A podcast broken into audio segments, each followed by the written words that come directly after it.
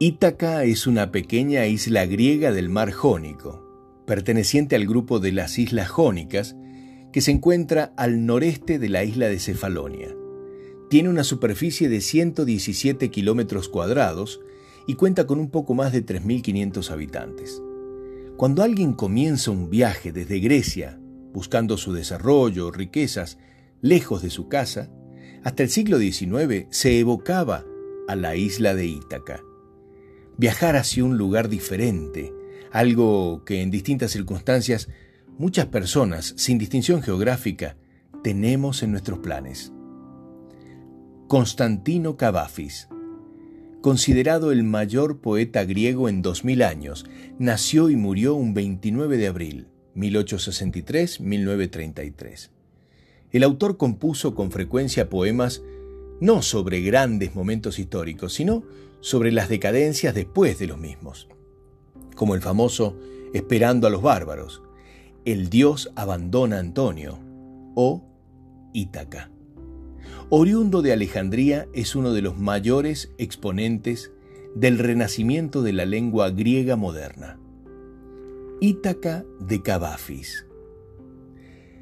Mantén siempre a Ítaca en tu mente. Llegar allí es tu destino, pero no tengas la menor prisa en tu viaje. Es mejor que dure muchos años y que viejo al fin arribes a la isla. Rico por todas las ganancias de tu viaje, sin esperar que Ítaca te vaya a ofrecer riquezas. Ítaca te ha dado un viaje hermoso, sin ella no te habrías puesto en marcha, pero no tiene ya más que ofrecerte. Aunque la encuentres pobre y flaca, de ti no se ha burlado. Convertido en tan sabio y con tanta experiencia, ya habrás comprendido el significado de las Ítacas.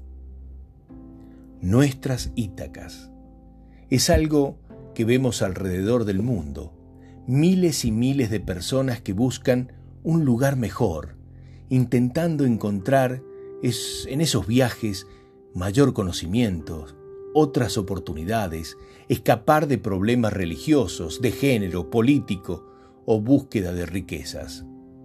En esta brillante obra de Cavafis, que demoró muchos años hasta lograr la perfección buscada por el autor, podemos encontrar respuestas a nuestras búsquedas, destacando que la experiencia adquirida parece ser el verdadero capital que podemos conseguir en cualquiera de nuestros viajes.